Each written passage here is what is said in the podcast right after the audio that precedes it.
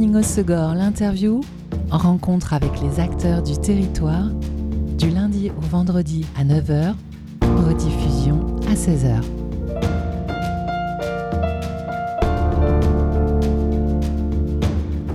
Bonjour à tous, bienvenue dans Good Morning au Segor, l'interview sur Web Radio.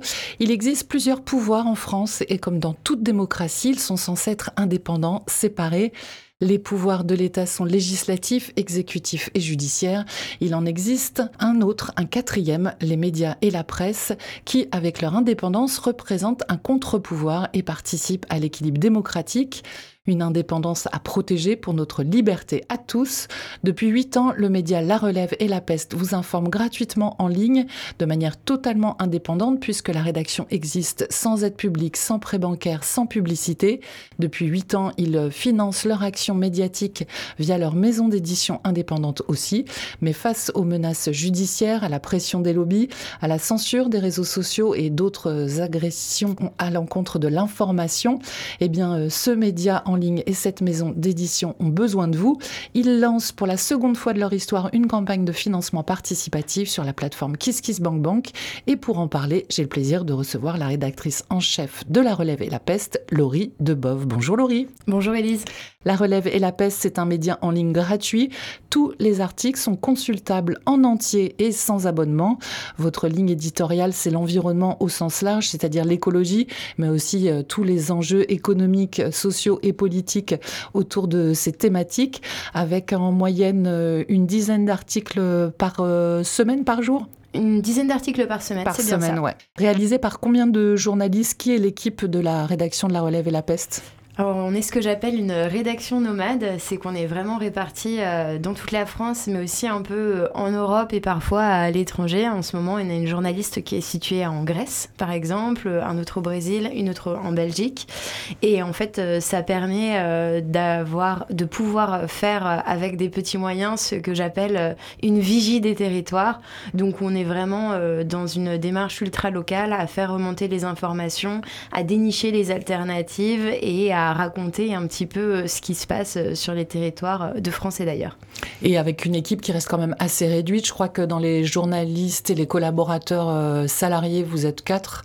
Exactement. Et après, il y a une équipe de dix pigistes permanents et puis d'autres collaborateurs plus ponctuels. Exactement, c'est bien ça. Et puis on a aussi tout ce qui est les développeurs web, qui s'occupent de notre site, qui sont des prestataires.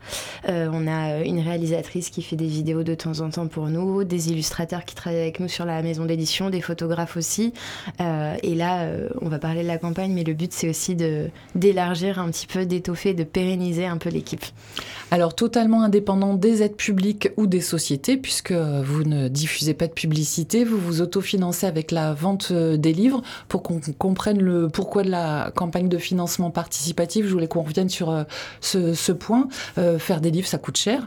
je pense à la rémunération des auteurs, des participants, mais aussi aussi des coûts d'impression. Euh, quelle est la part euh, de bénéfices quand vous vendez un livre qui peut permettre de financer la rédaction à peu près? Alors, j'ai pas le, chiffre exact, euh, mais il faut savoir que sur la vente d'un livre, entre les coûts d'impression, la rémunération des auteurs, des, des illustrateurs, des photographes, etc., nous, au final, on touche moins de 50% euh, déjà de base de, la somme du livre. Un livre journal coûte 22 euros. Euh, on veut vraiment que la maison d'édition soit une vitrine des consciences engagées, donc euh, c'est rédigé par des experts dans leur thématique. Le dernier s'appelle Forêt, j'avais eu la chance de en parler ici à Web, exactement. et, et c'était conçu par des chercheurs, des ingénieurs forestiers, des, gens, des gens qui habitent aussi la forêt, parce que nous on a un peu tous oublié comment. Et là en fait, avec euh, l'explosion des coûts, on fait le choix de imprimer en France euh, sur du papier euh, recyclé, éco-responsable. donc, avec le conflit en Ukraine, il y a les matériaux qui ont explosé, le coût de l'énergie a explosé, donc le coût de l'imprimeur a explosé. Donc, c'est vrai que là, depuis. Ça réduit d'autant votre marge et du coup votre marge de manœuvre pour faire vivre la rédaction. Exactement. Donc là, c'est pour ça que cette année, aussi en prévision du prochain livre journal qui sort comme, toutes les, comme tous les ans fin novembre, on a décidé de lancer pour la deuxième fois seulement cette campagne afin de, de, faire souffler un petit peu l'équipe de rédaction, de pouvoir aussi plus les envoyer sur le terrain parce qu'il y a beaucoup de sujets très chouettes. On est un petit peu victime de notre succès aussi, c'est qu'on nous envoie beaucoup d'informations, d'alertes, de gens très intéressants à rencontrer. Il faut faire des choix qui sont éditoriaux et on aimerait bien qu'ils ne soient pas seulement économiques. C'est une excellente justification. Donc depuis le 5 juin, Laurie, les lecteurs, les citoyens peuvent vous soutenir sur la plateforme KissKissBankBank. Le premier palier de 20 000 euros, ça permettrait, euh, tu le disais, de poursuivre vos activités médiatiques de manière plus confortable. Cette somme servira euh, notamment donc à, financer des enquêtes euh, de terrain, parce qu'on peut le rappeler, mais une enquête journalistique, à la base, ça se fait pas par téléphone, et donc ça demande de se déplacer et ça prend du temps.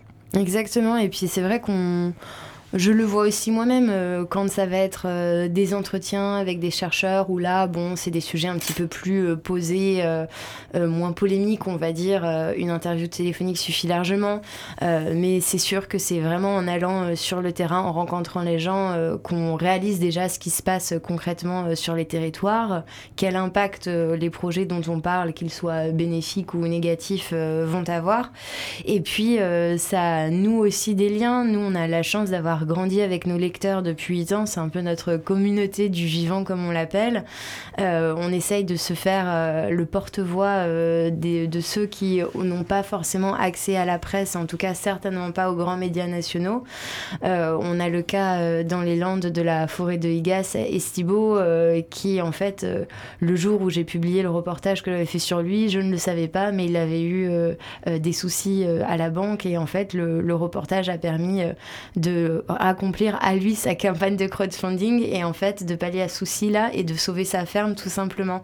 Donc c'est là où on voit qu'en fait euh, les médias indépendants, comme ils sont euh, euh, plus réactifs parce que plus petits à certaines problématiques locales, on a un, vrai poids et on est un peu le tremplin pour, pour pas mal d'histoires, d'experts, de luttes et d'alternatives. Alors il y a ce caractère de proximité, mais il y a aussi le parti pris éditorial, c'est-à-dire que la plupart des médias nationaux, qu'ils soient papier ou en ligne, euh, ne font clairement pas euh, de l'environnement et de ses initiatives positives euh, l'angle premier de leur ligne éditoriale quand même. Bah, c'est vrai qu'en fait, en tant que média indépendant, on nous demande souvent qu'est-ce qui nous a poussé à devenir des journalistes engagés. Et finalement, moi, j'aime pas tellement ce terme moi, je parce vous trouve pas engagé. Vous, voilà. vous relayez de l'information. Exactement. Nous sommes, euh, nous sommes des, des relais d'information. À la base, on faisait énormément de vulgarisation scientifique quand on s'est lancé en 2015. Maintenant, on est en 2023. Ça va, les enjeux ont bien été compris. Et s'il y a une chose qu'on a bien compris euh, des rapports du GIEC, qui est le groupement international des experts sur le climat, euh, c'est qu'en fait, tout devrait être pensé à l'aune du prisme écologique, parce que nous avons un système Terre avec des limites planétaire et que pour vivre de façon juste, équitable et pérenne, il faut euh, qu'on réorganise nos moyens de production et de consommation dans le respect des rythmes biologiques du vivant. Donc nous, c'est vraiment ce travail de fond et de recherche qu'on fait parce que bon, une fois que le constat est posé, le sentiment d'impuissance, il est souvent très présent chez les gens, il peut être fortement démobilisateur, euh, voire euh, très anxiogène et on sait que c'est déjà assez difficile pour tout le monde comme ça. Donc le but, c'est vraiment de montrer que ensemble, tous, en tant que société, on peut faire des choix démocratiques, éclairés sur la façon dont on souhaite se réorganiser pour vivre mieux. Comment vivre, comment consommer, comment comprendre. Exactement. Alors, euh, ce premier palier de, palier de 20 000 euros, euh, si vous le dépassez, j'ai vu que cela pourrait vous permettre aussi de renforcer la sécurité informatique. Qu'est-ce que ça veut dire? En fait, euh, il y a certains articles que nous écrivons qui ne plaisent pas à tout le monde. Et nous avons de temps en temps euh, des attaques informatiques sur le site internet. Donc, euh, pour l'instant, ça va, ça tient. mais notre site, c'est un peu comme notre bibliothèque depuis les origines de la relève. Il y a tous les articles dessus. Alors, évidemment, on a des copies, mais c'est un travail énorme. On a une base de données aussi maintenant parce qu'on a une newsletter à laquelle il y a 50 000 personnes qui sont abonnées. donc c'est une, une newsletter par semaine. Ça permet aux gens qui ne veulent pas dépendre des réseaux sociaux de pouvoir accéder à l'information s'ils si n'ont pas le temps de faire la démarche d'aller sur le site directement une fois semaine. Et, ça, en fait, on veut vraiment le consolider pour que c'est déjà sécurisé, mais ce soit encore plus. Et là, il y a eu deux, trois fois cette année où on a eu un peu chaud. donc, on aimerait bien que ça n'arrive plus. Ok. Et euh, j'ai lu aussi que le média, le journal souffrait de la dépendance aux réseaux sociaux. Ça veut dire quoi?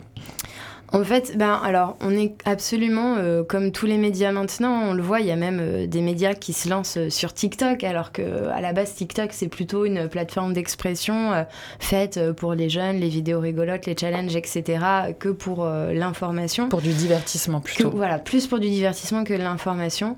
Et en fait, ben c'est épuisant de devoir multiplier les canaux comme ça. Alors avant c'était Facebook, ça a très bien marché, ça nous a permis de faire connaître. Maintenant Facebook qui est en train de mourir. Et puis il faut savoir que Mark Zuckerberg, il a lancé une politique d'invisibilisation, c'est très assumé, hein, des contenus qui sont jugés trop politiques sur Facebook. Euh, donc ça nous touche nous, mais pas que. En 2021, j'avais déjà fait une enquête sur le sujet où j'avais interrogé d'autres médias indépendants, euh, à savoir euh, Nantes et Monsieur Mondialisation, qui souffraient aussi d'un manque, d'un phénomène d'invisibilisation des algorithmes. Et on se retrouve en fait avec des ratios de gens qui sont touchés par les informations qu'on leur donne qui est complètement euh, disproportionné dans le sens inférieur euh, par rapport au nombre d'abonnés. On a 275 000 personnes qui nous suivent sur Facebook et des fois on a des posts qui font euh, que un millier de vues quoi. Donc on voit bien que le, ratio n'est pas du tout le bon. maintenant il y a Twitter, LinkedIn et Instagram qui ont pris le relais, mais jusqu'à quand? Nous c'est pour ça qu'on tient vraiment à cette newsletter parce que ça au moins on est sûr que les gens ils peuvent choisir s'ils ont assez de recevoir l'email, ils s'en iront mais puis c'est pas trop euh, c'est pas ce phénomène de scrollage aussi. Puis il y a aussi euh, un truc d'addiction. Nous, on dénonce les GAFAM, on dénonce l'impact du numérique dans nos vies, on dénonce la surnumérisation de nos sociétés et euh, le fait qu'en fait, ça a des conséquences qui sont écologiques d'une part, mais aussi sociales, le fait de nous enfermer dans des bulles numériques, etc. Donc voilà, on veut être un média indépendant euh, dans tous les sens du terme et on veut aussi ne plus contribuer à cette espèce de phénomène d'addiction au téléphone portable que nous subissons tous. Bon, la première solution, c'est d'aller s'inscrire à votre newsletter. Comme ça, les, les auditeurs et les lecteurs peuvent choisir à quel moment ils ont envie de s'informer et à propos de quel sujet. Euh, j'ai vu aussi que vous subissiez une pression de lobby, des menaces judiciaires. Mm. De quelle manière euh, ça contrarie justement l'exercice de votre activité médiatique. En vrai, pour l'instant, ça lui donne plutôt du poids parce que ça veut dire que nos articles font boucher les lignes et c'est quand même euh, bah, une fierté et euh, un soulagement de voir que quand on produit du travail, il a un impact et surtout un impact euh, qui permet de donner euh, du poids à une pétition, du poids à un projet de loi ou au contraire d'en dénoncer un autre. J'ai pas le droit de citer évidemment les menaces dont on a fait l'objet parce que pour l'instant, et on touche du bois, heureusement, nous n'avons pas fait l'objet de procédures baillons comme c'est le cas parfois chez d'autres confrères et consoeurs. Par contre, il est sûr que le jour où ça arrive, on n'aura pas la trésorerie suffisante pour y faire face c'est aussi euh, dans ce sens-là que sert la campagne de crowdfunding de engranger un peu de trésorerie au cas où un jour ces menaces soient mises à exécution. Ok. Alors c'est la seconde fois en huit ans que vous faites appel aux lecteurs pour vous aider à, financer ce média libre. Et pour l'instant, ça se passe plutôt bien. En une semaine, vous avez déjà atteint 70, 62% du premier palier. J'imagine que ce soutien doit bien vous booster, vous qui œuvrez au quotidien et avec une équipe réduite pour nous informer. Bah c'est vrai que quand on a un petit peu la tête dans le guidon, et tu le sais bien avec Web, la, production de contenu, elle est chronophage et elle est toujours euh, dans cette espèce de euh, de, découvertes, de curiosité, de rencontres, etc. Mais finalement, on n'a pas tant de temps d'échange que ça avec nos lecteurs. Et là, de voir euh, les commentaires sur la campagne, euh, ça fait. parce qu'il y a le soutien financier, mais il y a beaucoup de commentaires aussi. Oui. Bah oui, en fait, finalement, je pense que je suis plus touchée par le soutien émotionnel que le soutien financier pour l'instant, même si on est ravis d'avoir atteint les 60 62%, je pense qu'on sera vraiment soulagé une fois qu'on aura atteint les 20 000, qui est vraiment notre premier palier, sachant que l'idéal de l'idéal, c'est euh, le dernier palier qui est de 50 000 euros pour nous permettre de recruter en fait quelqu'un euh, qui nous aide à la fois sur la maison d'édition, sur la gestion des auteurs et aussi euh, sur les réseaux sociaux pour nous dégager du temps parce qu'on fait beaucoup de choses aux quatre salariés qu'on est en interne. Donc c'est vrai que ça fait beaucoup, beaucoup de casquettes. mais c'est chouette de voir que ça marche. Et puis, comme on l'a dit, à ceux dont on a parlé, c'est le but, c'est aussi de pouvoir parler des autres. Et donc, euh, pour ça, on a besoin de rayonner davantage euh, sur le territoire. Sachant que pour attendre ce premier palier de 20 000 euros et euh, peut-être le dernier de 50 000, alors on peut faire un don libre déjà. et puis ensuite, il y a la première contribution qui est à 15 euros. C'est même pas le prix d'un abonnement annuel à un média en ligne. Exactement. Je pense que maintenant, on a quand même tous hein, perdu l'habitude de payer pour avoir accès à l'information. Ça a été beaucoup facilité par euh, le phénomène euh, d'Internet, des réseaux sociaux, etc., où on a tous pris l'habitude d'avoir euh, de l'accès en ligne, de l'information accessible en ligne gratuitement. Et en fait, on oublie un peu que derrière, bah, vérifier des faits, ça prend du temps. Lire un rapport de 200 pages sur l'état climatique de la France et sa maladaptation, ça prend du temps aussi. interroger des experts pour décortiquer le dit rapport également. aussi aller interroger les entreprises, les collectivités qui portent des projets qui sont contestés par les riverains, parce que bah, quand on fait du journalisme, euh, c'est là où on n'est pas un média euh, seulement engagé, on essaye aussi d'aller voir euh, le point de vue des autres. J'ai une pensée pour le maire de Castet qui voulait faire un, surf park et qui m'avait expliqué finalement que lui, de son point de vue à lui, qui est un surf park ou un espace frigorifique sur cette zone d'activité, il voyait pas, voyait pas la grosse différence. Et c'est aussi comme ça qu'on avance quand on a des, pour moi, le journalisme sert aussi à garder un lien finalement entre les différentes strates de la société et à permettre de relayer des points de vue divergents euh, qui n'auraient pas forcément l'occasion d'être confrontés les uns aux autres de manière apaisée autrement. C'est bien dit. En tout cas, euh, c'est vrai que si les réseaux sociaux nous ont habitués à la gratuité des informations, mais pas toujours vérifiées ou en tout cas orientées, la plupart des médias en ligne euh, proposent une formule d'abonnement et vous, vous ne l'avez jamais fait. C'est quoi l'envie? C'est que l'information soit accessible à tous? Alors ça c'est une évidence. En fait, comme nos livres euh, sont des objets déjà payants, c'est le pari de Jérémy Carrois, le fondateur de La Relève et la Peste depuis le début, de dire qu'on va réussir à autofinancer le média euh, de cette façon-là. Euh, pour l'instant, ça tient. Après, c'est vrai que là, la, campagne devient, devenait nécessaire pour que justement nous n'ayons pas à passer sur un mode d'abonnement. Et puis quand on écrit des articles, on a envie qu'ils soient lus par euh, le plus grand nombre. Donc c'est sûr que euh, faire un abonnement, ça veut dire que y certains auraient accès à certains articles et d'autres non. Enfin, du coup, il y a aussi une question de justice sociale. C'est un peu euh, la redistribution des richesses au sein de l'information. Bah, ceux qui ont les moyens de se payer un livre, vous pouvez le faire. Ceux qui ont les moyens de mettre la plus petite somme, même qu'ils peuvent sur le crowdfunding, vous pouvez le faire. Et ça permettra à tout le monde d'avoir accès à cette information. Et ça permettra à tout le monde de pouvoir faire remonter des informations à un média qui a quand même une portée euh, nationale, puisqu'on a quand même euh, maintenant 300 000 visiteurs uniques euh, chaque mois sur notre site internet. Pas de fracture médiatique. Exactement. Bon, on poursuit cette découverte de La Relève et la Peste et de leur campagne de financement participatif pour poursuivre leurs activités médiatiques de manière indépendante. On va se faire une pause en musique avec un titre de ton choix. Laurie, tu as choisi Bigaranx La Glace. Oui, j'adore cette chanson parce est à la fois euh, pop et euh, à la fois euh, elle dénonce un petit peu tout ce qui se passe dans la société. C'est un peu le rap originel, je trouve, où le texte a un regard sur les enjeux sociétaux modernes.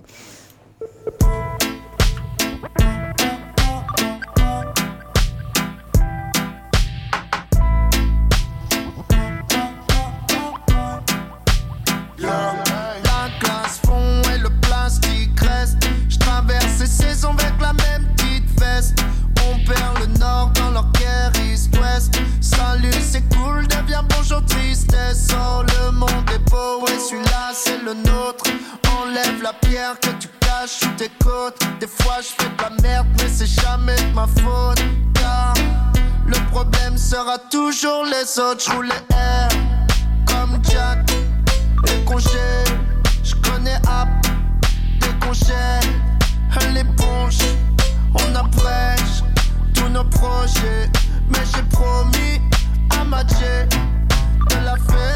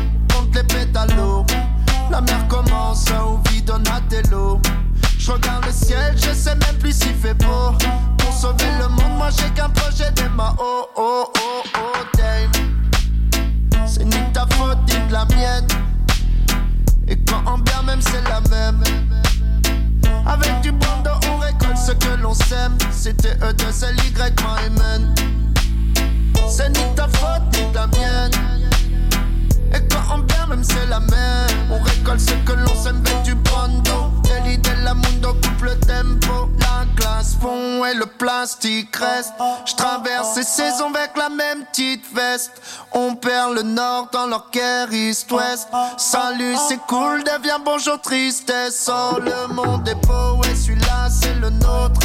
Enlève la pierre que tu caches sur tes côtes. Des fois, je fais de la merde, mais c'est jamais de ma faute. Le problème sera toujours les autres. Je voulais air comme Jack. Les congés, je connais app. Des congés, l'éponge. On abrège tous nos projets. Mais j'ai promis à ma de la faire voyager. Alors j'enchaîne scène sur scène. Et fume l'herbe qu'on m'a coupé sous le pied.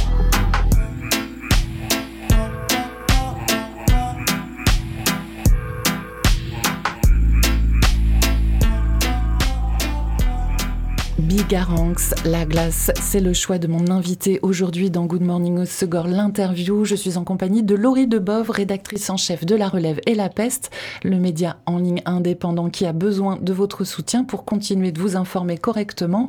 Campagne de financement participatif en cours sur la plateforme KissKissBankBank depuis le 5 juin et il vous reste encore 25 jours pour participer. Alors on le disait, vous pouvez faire un don libre. La première contribution est ensuite à 15 euros. Votre nom figurera euh, dans le prochain livre Journal de la relève et la peste. Le dernier, tu le disais, Laurie, était sur euh, la forêt, sorti euh, fin novembre. Et donc, quel est le thème du prochain livre journal? On peut en parler ou c'est encore secret? C'est tenu secret jusqu'à la fin, mais je peux dire que nous allons explorer un monde qui est finalement tout à fait méconnu de la population. Ok, bon, beau, beau teasing.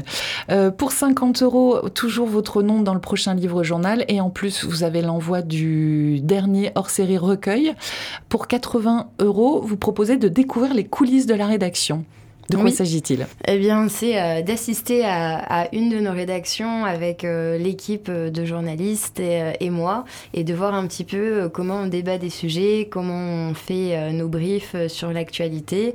c'est des réunions qu'on fait de façon hebdomadaire ou toutes les deux semaines en fonction du rush de tout le monde et des sujets de tout le monde parce que bah, on garde en fait finalement aussi cette exigence du temps d'enquête. Donc, pour pas épuiser les journalistes avec une surcharge de sujets. Généralement, on fait plutôt des points toutes les deux, trois semaines. Euh, et, ça permet aussi aux gens de poser des questions de comment ça fonctionne, de comment vous choisissez. Comment se fait le choix éditorial Voilà, quel angle, pourquoi, euh, qu'est-ce qu'on expliquer un petit peu et détailler. Bah voilà, quand on aborde un sujet, euh, à quoi, en quel détail on va faire attention sur la question de, des ressources, de l'énergie, de savoir aussi leur présenter un peu où tirer des informations fiables, des rapports, des chiffres clés. Voilà, ce sera un petit peu aussi une conférence de sensibilisation à, l'information euh, pour euh, les, donateurs qui seraient intéressés pour le découvrir. Donc euh, toi, tu es rédactrice en chef, tu le disais, le directeur de la rédaction, c'est Jérémy Carrois, le fondateur de La Relève et la Peste. Pourquoi et comment a-t-il fondé La Relève et la Peste Il était journaliste, frustré dans d'autres médias, il a eu envie de se lancer. C'est quoi son histoire? Eh bien, pas du tout. Jérémy, il avait un grand rêve, c'était faire une maison d'édition et il s'est lancé il s'est lancé assez jeune parce que je pense qu'il avait 25 ans quand il s'est lancé, qu'il a décidé de, créer cette maison d'édition. Euh, et pour euh, la faire connaître, il voulait que euh, le média soit un aspect complémentaire en fait de la maison et euh, en fait, le tout premier livre journal, euh, il y avait un partenariat avec Amnesty International. Donc chaque euro, un, euro sur chaque livre était reversé à Amnesty International. On était parrainé par Edgar Morin et euh, il avait vraiment fait le choix de donner la parole à des gens comme Jean-Louis Zambert, qui est un journaliste d'investigation qui a beaucoup sillonné les institutions européennes et mondiales sur l'économie et la géopolitique. Donc euh, vraiment des, pointures en fait dans leur domaine, mais très méconnues, euh, donner un regard euh, sur ce qui se passait en fait et pourquoi le monde en était un peu là aujourd'hui et quelles était l'histoire de nos institutions. Donc c'est là où tout a démarré. Il a commencé à l'époque par une campagne de lancement. Donc ça, c'était pas une campagne de financement participatif comme actuellement, c'était vraiment une campagne de précommande des livres. ça a pris. Et de fil en aiguille, euh, nous en sommes aujourd'hui, euh, huit ans plus tard, avec un gros média, une belle maison d'édition et euh, une importante communauté de lecteurs. Donc, Paris réussi pour Jérémy. En tout cas, c'était une excellente idée parce que c'est vrai qu'entre le média qui informe de manière assez rapide et puis des livres journaux qui permettent de rentrer en profondeur dans le sujet et puis de prendre du recul aussi par parmi toutes les informations traitées assez rapidement, c'est vraiment deux moyens d'informer qui, qui sont liés. Exactement. Et puis euh, les livres comme le média permettent vraiment euh, de comprendre un peu euh, la façon dont fonctionne le monde, que ce soit en termes d'équilibre écologique ou de déséquilibre géopolitique et économique. Et on voit à quel point l'impact des activités humaines est en train de, de modifier finalement tout, tout, le système Terre.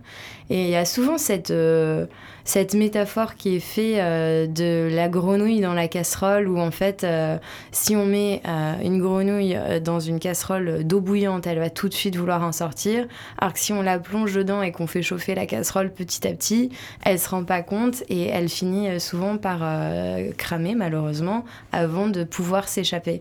Et on est un peu, nous l'humanité, là, cette petite grenouille dans la casserole qui ne voyons pas que la température augmente et à quel point ça va avoir des conséquences terribles finalement euh, plus pour les générations futures parce que en fait c'est plus le cas. C'est vraiment là maintenant pour les générations présentes pour nous qui sommes ici à cette table aujourd'hui que ça va avoir des impacts. Donc euh, qu'est-ce qu'on fait comment on agit quoi. Toi, avant de devenir rédactrice en chef de La Relève et La Peste, tu as commencé à collaborer de manière indépendante pour euh, le média en tant que pigiste? Ouais, j'étais pigiste euh, depuis 2017 avant de prendre mes fonctions de rédactrice en chef en 2020 pour la pandémie.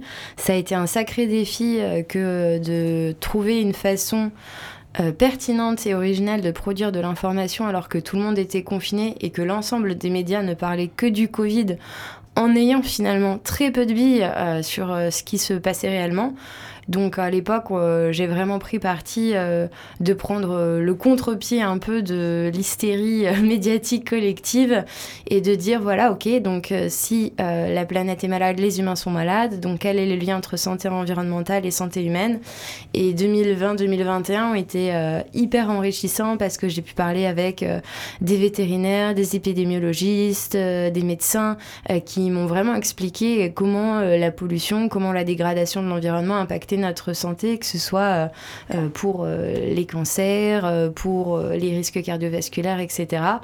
Et en fait, c'est un petit peu ça qui est aberrant, je trouve, actuellement, c'est qu'on a été capable d'enfermer la population pour une maladie donnée sans traiter finalement les causes du problème et sans prendre des mesures aussi drastiques et rapides, alors que c'est des choses qui vont se reproduire à l'avenir. Enfin, malheureusement, c'est vrai, tous les épidémiologistes avait lancé l'alerte depuis 2008-2009 euh, sur le risque d'une pandémie. Euh, maintenant, voilà, on sait, on sait quels sont les risques, on sait ce qui se passe quand on déséquilibre un peu euh, la biodiversité, quand on déséquilibre les, le climat. Et donc, nous, on est là et on se dit, bon, bah, puisqu'on sait, on fait. Et avant de ton aventure, euh, ton début d'aventure à la relève et la peste en tant que pigiste, tu sais quoi ton parcours? Tu as fait une école de journalisme, tu as travaillé pour d'autres médias? J'ai fait une licence d'information communication spécialisée dans les médias. Moi, j'ai plutôt commencé en télé locale pour Télé Grenoble et France 3 Rhône-Alpes à la base parce que j'étais journaliste reporter d'image de formation. Je me destinais à faire du documentaire animalier et en fait, après six ans en agence de production audiovisuelle à Paris, euh, je me suis compte que la meilleure façon de respecter la faune sauvage, c'était de la laisser tranquille. Et de fil en aiguille, je me suis intéressée à l'écologie et je suis devenue journaliste spécialisée en écologie. Au moment où j'ai commencé à piger à la relève et la peste, je préparais une web série sur la transition agricole et alimentaire qui malheureusement euh, n'a pas vu le jour, mais par contre euh, qui m'a énormément euh, apporté en termes de rencontres et de compréhension de ce qu'on peut atteindre déjà comme équilibre tellement important sur la façon qu'on a de s'alimenter et de produire notre nourriture. Donc c'est vraiment une thématique qu'on retrouve souvent dans les colonnes de la relève, c'est pas pour rien. Et puis maintenant, j'ai la chance d'avoir des journalistes comme Isabelle Vaucanson qui fait un magazine de jardinage qui s'appelle Hortus Focus, euh, qui est très impliqué également sur ces questions-là et qui rencontre énormément d'initiatives sur le territoire, sur la façon euh, de relocaliser notre alimentation et de la produire de façon plus juste. Et, euh, et ouais, de fil en aiguille, je suis devenue rédactrice en chef et c'est une sacrée belle aventure. Dans cette euh, campagne de financement participatif, il y a une contribution de 100 euros aussi. Euh, dans ces cas-là, on reçoit trois livres, dont euh, le guide pourrait faire échouer des projets contre la nature, dont tu étais venu nous parler aussi, ainsi que de manifestes. Et puis pour les contributions à hauteur de 350 euros, là, c'est un stage chez Désobéissance Fertile. Oui, alors ça, c'est mes deux contreparties préférées parce qu'il y a aussi celle chez les hameaux légers, en fait, ce sont euh, deux collectifs, Désobéissance Fertile et les hameaux légers, euh, qu'on suit depuis euh, longtemps. Désobéissance Fertile, ils sont situés dans le Périgord vert et eux, ils ont 7 hectares dont ils sont propriétaires. Hein, pour le coup, c'est l'association qui, les a achetés. Et ils explorent des façons d'habiter le territoire qui l'agrade plutôt que le dégrade.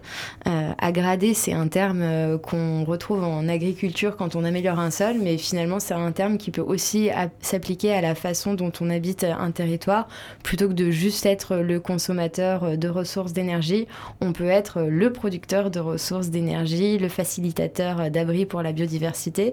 C'est ce qu'ils ce qu'ils expérimentent là-bas. Ils font aussi énormément euh, de construction écologique. J'ai déjà pu euh, participer au chantier participatif de euh, la construction de la figue, qui est une espèce de maison de fées, vraiment, c'est magnifique. Ça fait 12 mètres de diamètre, hein, donc c'est quand même assez haut comme, euh, comme bâtiment. Je peux vous dire que quand on monte au sommet de la structure, euh, on a le vertige et que c'est bien d'avoir un baudrier.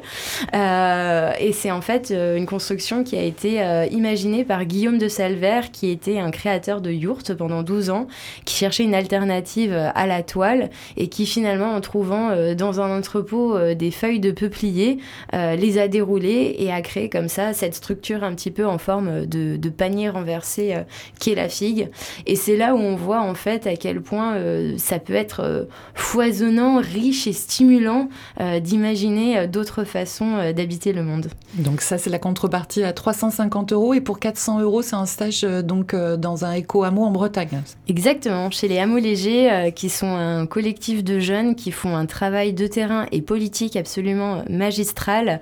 Il y a une vraie révolution du foncier qui est en train de s'opérer grâce à eux en Bretagne, en fait, ce qu'ils font, c'est qu'ils vont voir les communes et ils leur proposent de mettre euh, certaines parcelles communales en stécale euh, pour créer des éco-hameaux. C'est-à-dire qu'au lieu de faire euh, des lotissements classiques, grosse maison, grosse maison, grosse maison, grosse maison, on va vraiment prendre un plus petit terrain, souvent c'est 4000 mètres carrés en moyenne, où on va installer 10, 12 foyers dans des petits habitats écologiques. Et il y a aussi des bâtiments un peu plus durs parfois, mais toujours réversibles, donc c'est-à-dire qui ne vont pas impacter euh, le sol, euh, qui vont servir euh, d'espace commun. Donc c'est-à-dire que plutôt que chacun ait sa machine à laver dans son habitat, il y a une buanderie, qu'il y a aussi une grande cuisine pour les moments de retrouvailles, que plutôt que tout le monde ait deux chambres d'amis chez lui, bah, les chambres d'amis elles sont dans, le, dans cet espace de vie commun. Donc voilà, il y a vraiment cette idée de mutualisation d'espace de, de, vie en fait, et aussi de sens de la communauté parce que les éco-hameaux sont des gens qui sont pas juste des voisins, mais vraiment qui vont agir ensemble, qui vont porter des projets eux-mêmes, euh, les hameaux légers sont, euh, à sont domiciliés à l'éco-hameau du Placy, à la commune de Saint-André-des-Eaux.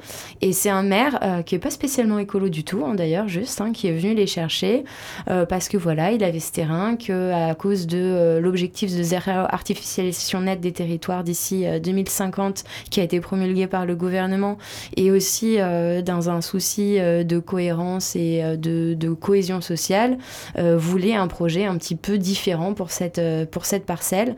Et donc, euh, le, eux, le, ce qu'ils sont engagés à faire pour Saint-André-des-Eaux, c'était de reprendre le café-concert du village qui s'appelle l'Éprouvette. Et donc, c'est trop chouette de voir en fait à quel point on peut remettre aussi de la vie euh, dans les villages. Et donc il y a vraiment ce volet à la fois euh, rajeunir certaines communes, mais pas que. Il y a aussi des communes qui le font parce que ça permet euh, de lutter contre la spéculation euh, immobilière, et de permettre l'accès au logement à des jeunes, à des familles ou à des personnes plus âgées, mais qui n'en auraient pas forcément les moyens autrement. Donc on est vraiment sur un double objectif de enjeu écologique et social qui est hyper bien réussi et qui donne lieu en ce moment en Bretagne à une révolution incroyable. Et puis médical aussi, parce euh, il y a des euh, écolieux comme ça qui existent déjà, euh, des habitats participatifs dans d'autres pays. Et des, études scientifiques qui ont démontré que les habitants de ces lieux où il y avait plus de liens sociaux eh bien, étaient moins dépressifs, consommaient moins d'anxiolytiques, étaient moins malades et heureux de vivre. Donc c'est que du win-win en fait, ce type de projet. Complètement. Donc ça, c'est la dernière contrepartie à 400 euros si vous souhaitez soutenir la relève et la peste. Il ne vous reste que 25 jours pour soutenir le média. La plupart des médias conditionnent la lecture des articles d'un abonnement mensuel sur la relève et la peste. Tous les articles sont en libre accès et en entier. En revanche, vous pouvez participer donc au financement de ce média via la campagne sur KissKissBankBank. Et si vous ne connaissez pas encore le journal, allez faire un tour sur la relève et la. Vous avez notamment une en home une mise en avant de trois articles selon euh, l'effet recherché. Donc euh, il y a le plus positif, le plus révoltant et le plus lu. Les derniers d'ailleurs euh, dossiers, enquêtes, articles en ligne, Laurie, tu veux nous en dire un mot? Alors euh, oui, euh, là euh, sur cette semaine qui vient de s'écouler, on a couvert pas mal de luttes locales, notamment sur l'extension des carrières de sable en Loire-Atlantique à Saint-Colomban, qui à la fois est destinée au BTP mais aussi au maraîchage industriel et qui pose sur ce territoire des grosses problématiques sur l'affaissement et l'épuisement d'une grosse nappe phréatique importante. Ça rend les habitants très inquiets. Et là, ça fait quelques années que la colère sur le sujet parce qu'elle n'est pas bien comprise par euh, les élus locaux qui ont plutôt tendance à protéger les intérêts des carriéristes et des agro-industriels que ceux de la population. Euh, donc il y a ça. Euh, il y a des interviews qui arrivent et notamment la présentation d'un collectif de jeunes qui fait un périple à vélo de 1500 km pour dénoncer le pipeline ICOP que Total veut construire en Ouganda et en Tanzanie qui va défigurer des réserves naturelles du lac Grand Albert, du lac Victoria et déplacer euh, des dizaines de milliers de personnes. On a aussi réalisé l'entretien euh, du réalisateur Adrien Bellé, euh, qui a fait un film magistral qui passe en ce moment au cinéma qui s'appelle Lotech, Les bâtisseurs du monde d'après. C'est vraiment un film qui fait du bien. Nous, on est partenaire du film, je vous le recommande. Et je pense que ça donne bien un petit peu le, le, tempo de la relève, à la fois entre lutte locale, alternative et ceux qui bâtissent quelque chose d'autre. Initiative positive, c'est important pour pas devenir éco-anxieux. Exactement. Merci beaucoup Laurie d'être venue nous présenter euh, le média La Relève et la Peste. Et donc si vous souhaitez les soutenir, rendez-vous sur KissKissBankBank. Euh, pour vous informer, c'est la relève et la peste.fr. Si vous êtes réseaux sociaux, vous êtes présent sur les réseaux sociaux, mais vous pouvez aussi vous abonner à la newsletter pour euh, du coup recevoir une fois par semaine les, les titres des articles publiés avec des liens directs et vous informer quand vous en avez envie. Merci beaucoup Laurie. Merci et plein de bonnes choses pour cette campagne. Merci énormément. C'était Good Morning Osogor, l'interview. Rencontre avec les acteurs du territoire, du lundi au vendredi à 9h, rediffusion à 16h.